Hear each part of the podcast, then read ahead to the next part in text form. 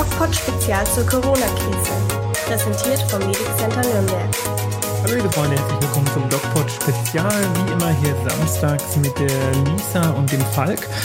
Wir unterhalten uns wie jede Woche über die aktuellen Entwicklungen in der Corona-Pandemie und tatsächlich gibt es relativ viel zu besprechen. Wir hatten gestern so viele Neuinfektionen auf der ganzen Welt wie überhaupt noch nie. Die ganze Corona-Geschichte scheint jetzt erst so richtig ins Laufen zu kommen.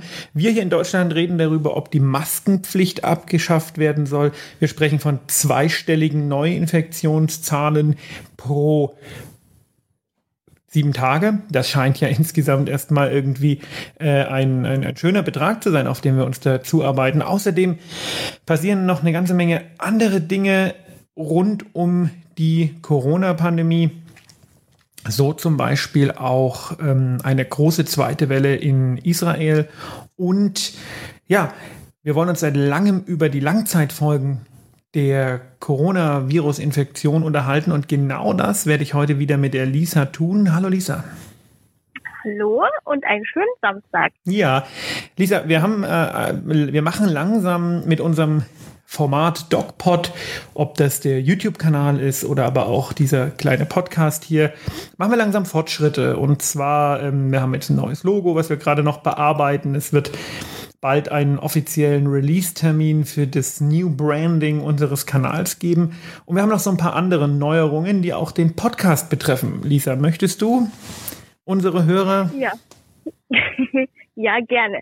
Also wir haben wirklich uns äh, viele Meetings zusammengesetzt, der oh, ja. kann das bezeugen, haben uns wirklich sehr viele Gedanken darum gemacht, wie wollen wir demnächst auftreten, was wollen wir uns von Zuhörern und Zuschauern zeigen und ja, wie gesagt, Design haben wir angepasst, wir wollen neue Inhalte machen, alles einfach ein bisschen ja aktueller und cooler in Anführungsstrichen äh, aufbereiten und äh, cooler. ich freue mich schon sehr drauf, cooler, ich freue mich schon sehr drauf. Und ähm, ja, wie das mit dem Podcast weitergeht. Also aktuell haben wir ja noch Montag und Samstag unseren Pod Podcast, äh, also wir zwei. Und der wird jetzt auf den Samstag beschränkt ab nächste Woche, da Corona ja ein bisschen zurückgegangen ist und ähm, ja.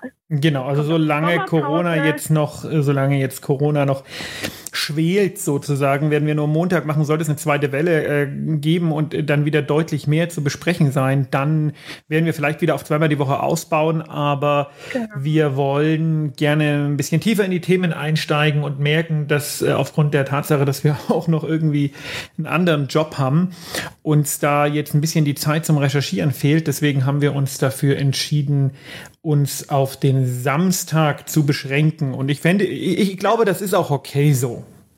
Ja, also es war ja vorher auch nur der Samstag und äh, wegen Corona ist es ja jetzt ein bisschen ausgeweitet worden. Ich glaube, die, äh, ja, die Spannung darauf auf die Corona-Themen war auch groß, aber jetzt äh, flacht es langsam ein bisschen ab und äh, einmal in der Woche reicht. Sobald es wieder nach oben geht, werden wir wieder zweimal die Woche sein. Oder siebenmal. ich hoffe, ich hoffe, ähm, ja, wie genau wie du, dass es äh, nicht so kommt, aber man weiß ja nie. Äh, genau, und du und der ähm, Pablo, ihr werdet ja trotzdem am Dienstag Genau, genau. Und ja, ja, wir wollen uns heute über ein Thema unterhalten, was wir uns schon lange vorgenommen hatten und was wir wegen der Aktualität der Situation immer und immer wieder nach hinten geschoben haben. Und das sind die Langzeitfolgen ja. der Corona-Infektion. Ja. Ich habe ja dem Falk vorher für die Zuschauer, für die Zuhörer, habe ich schon gesagt, wir müssen jetzt endlich die Langzeitschäden machen. Ja. Weil mich interessiert das ja wirklich auch. Und es ähm, ist ja jetzt auch wieder aktuell in den Medien. Ähm, ja, die Langzeitschäden sind wirklich ähm, drastisch, auch äh, Neurologie entsprechend ähm, wird da aufgeheult, sage ich jetzt mal. Was kannst du dazu sagen? Also wie schauen die Langzeitschäden aus? Wo äh, finden die statt? Also im Gehirn habe ich gehört, dann äh, allgemein Herz-Kreislauf-System. Was gibt's da noch? Und halten die noch länger an? Gehen die weg? Und wie ist die Behandlung?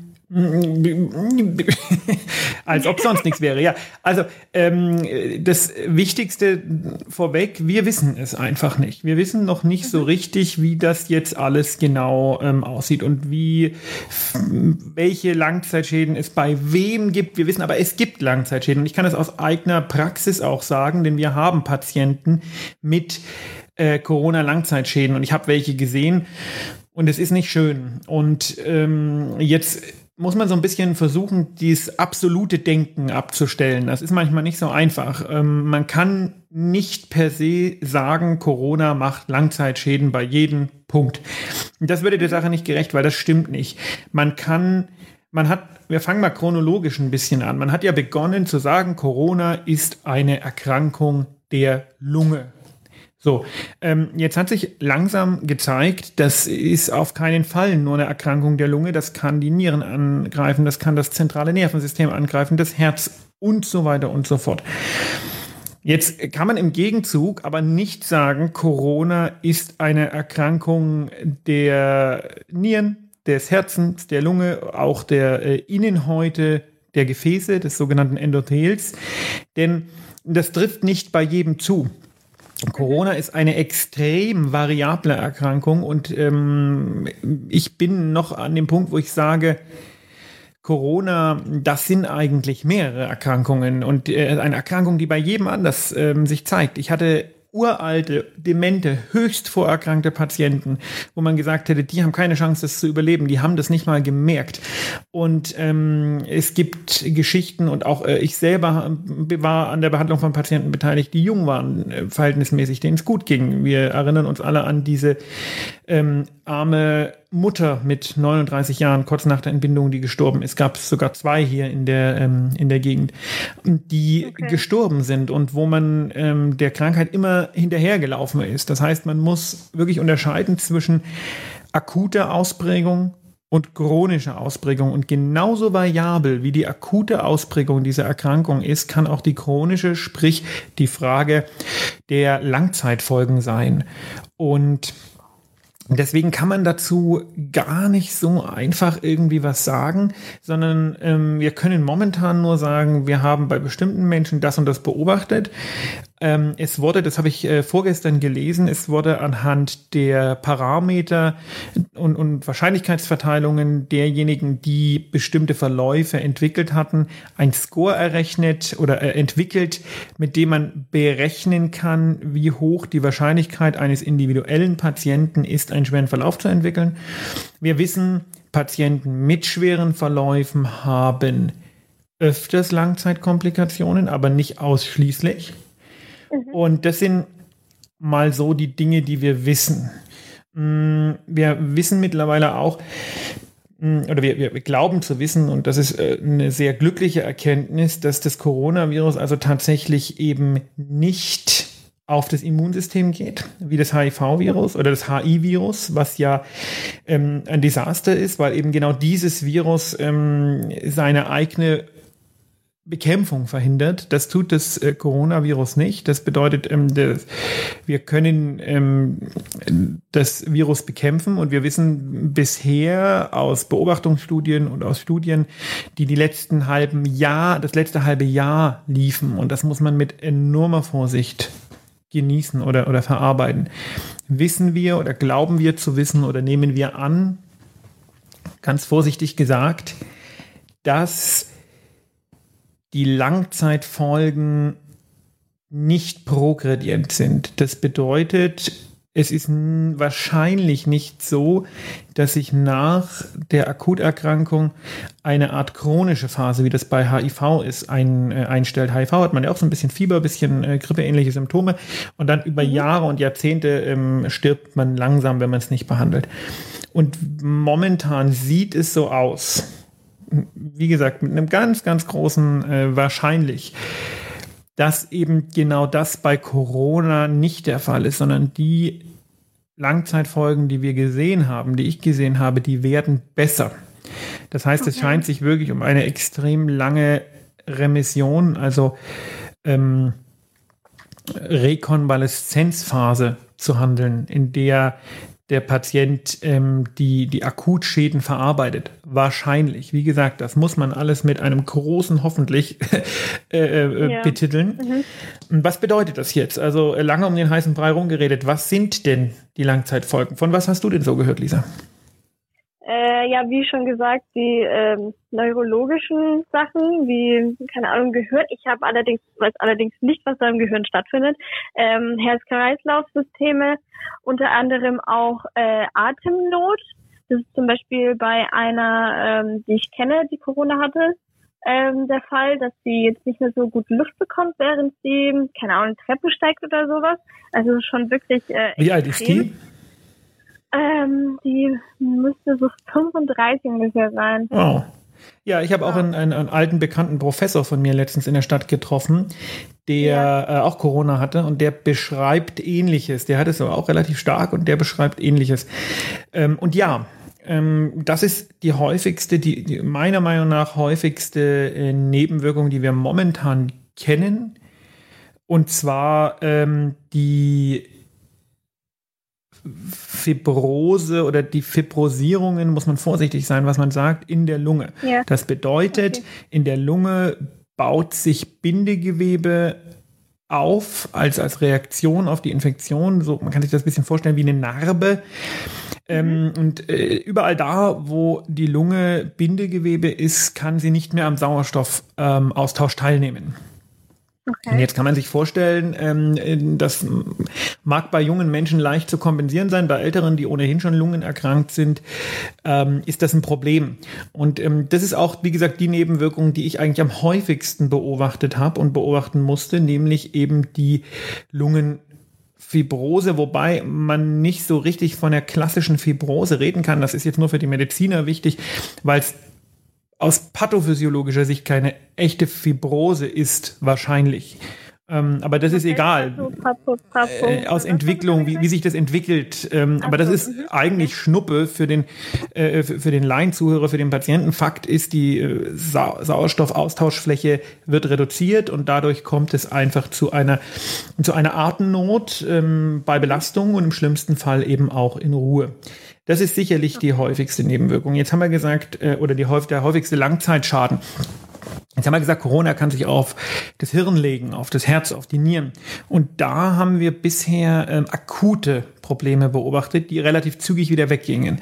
Ähm, mhm. Befall des zentralen Nervensystems zum Beispiel, der äh, Verlust des Geruchs- und Geschmackssinns.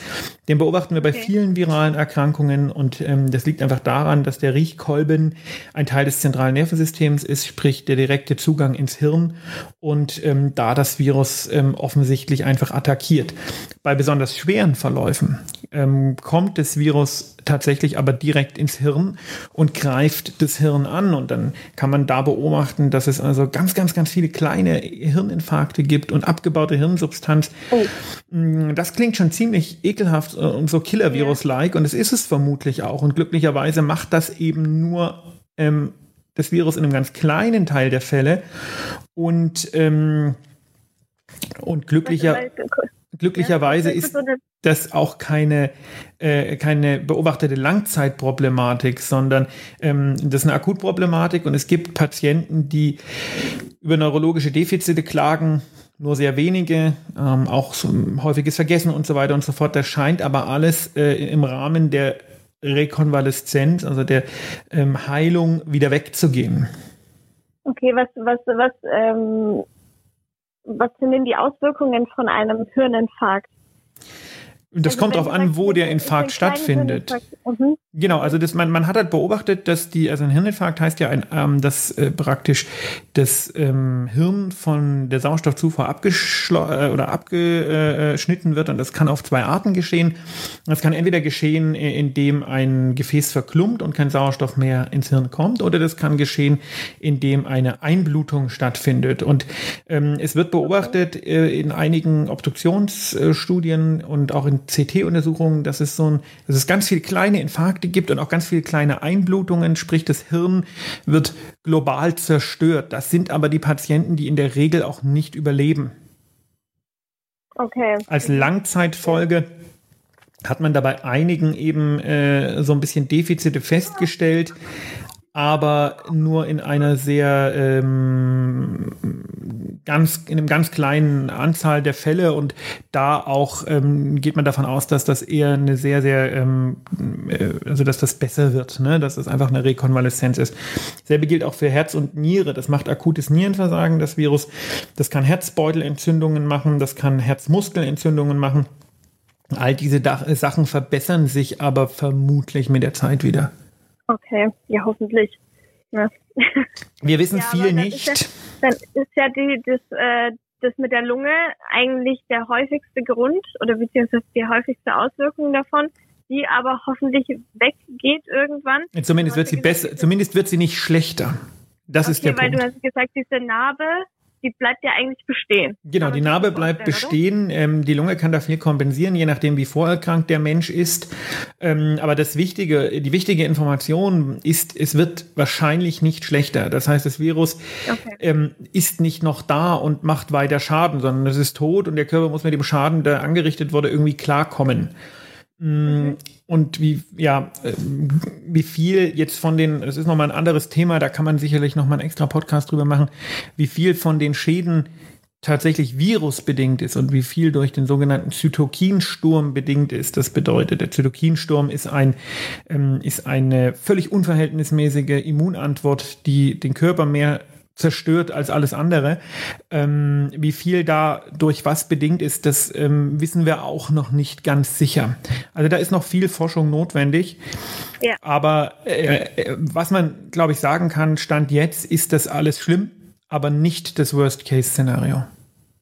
Okay, ja, Gott sei Dank. In haben, diesem, wir, haben wir noch Hoffnung. Ja, und so dürfen wir euch auch ins Wochenende entlassen mit Hoffnung und mit einer anderen kleinen Hoffnung. Ich habe diese Woche mit einem wirklich ausgewiesenen Experten gesprochen, äh, einem ja. Professor für Lungenheilkunde und fragte ihn nach seiner Meinung bezüglich der Wahrscheinlichkeit einer Impfung und der war sehr optimistisch. Echt? Ja. ja. Hurra. Das sind doch gute Neuigkeiten. In diesem Sinne, bis nächsten Samstag diese Woche. Genau, bis nächsten Samstag und äh, eine schöne Woche. Bleibt uns treu. wünsche ich euch und dir natürlich auch. Selbiges, ich schließe mich an. Tschüss. Dankeschön.